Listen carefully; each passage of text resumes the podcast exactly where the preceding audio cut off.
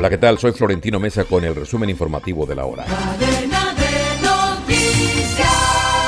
El presidente Gustavo Petro dio a conocer la renuncia de la directora del Instituto Colombiano de Bienestar Familiar ICBF, Concha Baracaldo, funcionaria que venía siendo objeto de críticas por no tener experiencia en la materia y por ser cercana a la primera dama Verónica Alcocer. El mandatario, por medio de su cuenta de Twitter, reveló que aceptó la dimisión del cargo de Baracaldo y anunció en su reemplazo a Astrid Cáceres, quien según el jefe de Estado es profesional en pedagogía.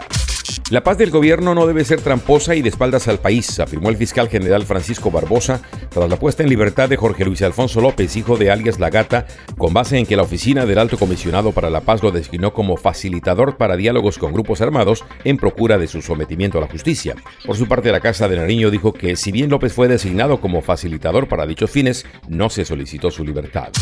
El Partido Conservador, una de las colectividades más antiguas del país, estaría a punto de cambiar la dirigencia de sus toldas en medio de una crisis interna que afronta por estos días, dijeron fuentes políticas. El directorio conservador habría tomado la decisión de reemplazar al actual presidente del partido, Carlos Andrés Trujillo, tras seis meses a la cabeza del conservatismo, y en su reemplazo llegaría el senador barranquillero Efraín Cepeda, quien ya fungió como presidente del Partido Conservador en dos ocasiones.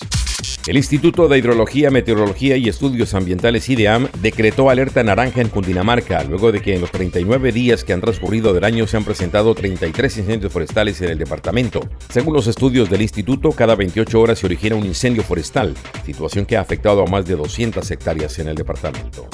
Las zonas de pesca del Caribe colombiano son explotadas de manera irresponsable, lo que pone en peligro la subsistencia de comunidades locales que dependen de este recurso para su economía y alimentación, pese a los esfuerzos del gobierno y la industria por implementar prácticas sostenibles. La denuncia fue hecha por el coordinador de programas de la Fundación Mar Viva, Juan Manuel Díaz, quien indicó que el Caribe está sobrepescado y en las últimas.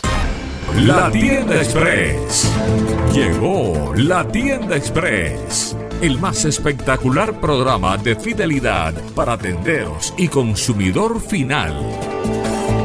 La tienda Express, módulo de mercadeo y radio promocional que se comunica con los tenderos a través de la radio. La tienda Express. Mayores informes en el 315-545-3545. La tienda Express.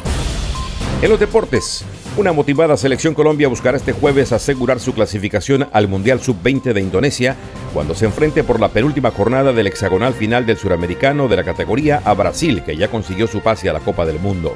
En esta jornada, las necesitadas selecciones de Ecuador y Venezuela se jugarán una de sus últimas oportunidades de clasificar, mientras que Uruguay, que también aseguró ya su cupo al Mundial, será juez de Paraguay.